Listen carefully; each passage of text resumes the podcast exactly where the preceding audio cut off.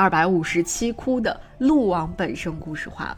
呃，我想大家在看到这幅画的时候，应该能够勾起一些自己童年时期看动画片的记忆。呃，我不知道是不是这个动画片现在依然在这个小朋友当中广为流传。总之，来这里看展的很多小朋友在看到这幅画的时候，也能够马上识别出这幅画和九色鹿那个动画片之间的千丝万缕的联系。鹿王本身故事就是讲的九色鹿的故事，或者说九色鹿的故事就是取材于鹿王本身故事。那刚才我们一直在提本身故事，本身故事到底什么是本身故事呢？其实本身故事它特指的就是那些讲述佛教创始者释迦牟尼生前所经历的种种事迹的故事，都叫做本身故事。而本身故事画，它讲述的往往都是一些和舍己救人、以自己的生命普度众生的这样的一些故事为题材的作品。这部分作品在整个的敦煌壁画当中都占有非常重要的地位。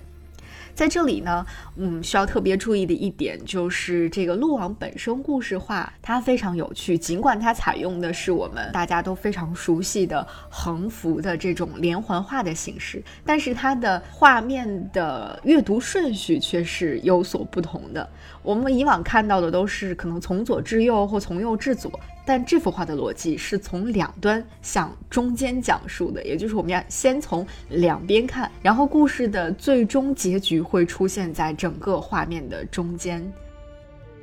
我们来看看壁画当中是怎么呈现这个故事的。首先呢，我们会看到在印度的恒河边上生活着一只九色鹿。有一天呢，从恒河当中传来了失足落水的呼救声，然后九色鹿就立马跳进了湍急的河流当中，把落水的人驮到了岸边，救了他一命。那被救的这个人呢，叫做条达，他对九色鹿呢真的是千恩万谢。那九色鹿告诉他说：“你也不用谢我，我只是希望你不要像。”呃，外人透露出关于我的任何事情，希望你能够保守秘密，不要告诉任何人你见过我，因为很多人都想要我的皮毛，我会因此而丧失掉性命的。那条达就发下了誓言，说我绝对不会告诉任何人的，然后他就离开了。但是不久之后呢，条达所在的这个国家的王后，她就梦见了美丽的九色鹿，她非常想要它华美的皮毛。于是呢，呃，为了满足自己王后的心愿，国王就在全国张贴告示，表示说，如果谁能够找到九色鹿的话，就会给他赏以重金。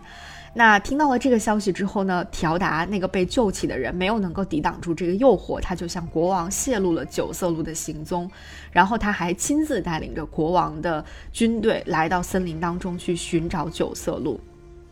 这个时候，正在林中小憩的九色鹿被来势汹汹的军队给惊醒了。当他见到来的这个人正是他当年救起的条达的时候，他就明白了一切。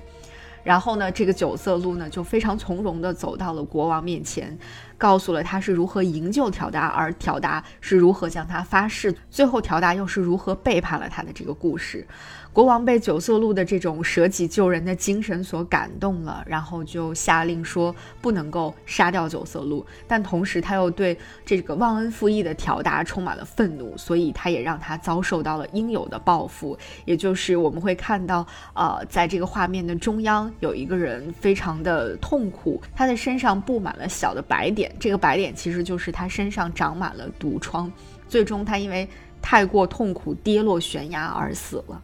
这个故事其实宣扬的就是我们所说的善有善报、恶有恶报的这样的一个故事。同时呢，它也是赞扬了九色鹿的这种舍己救人的无私的精神。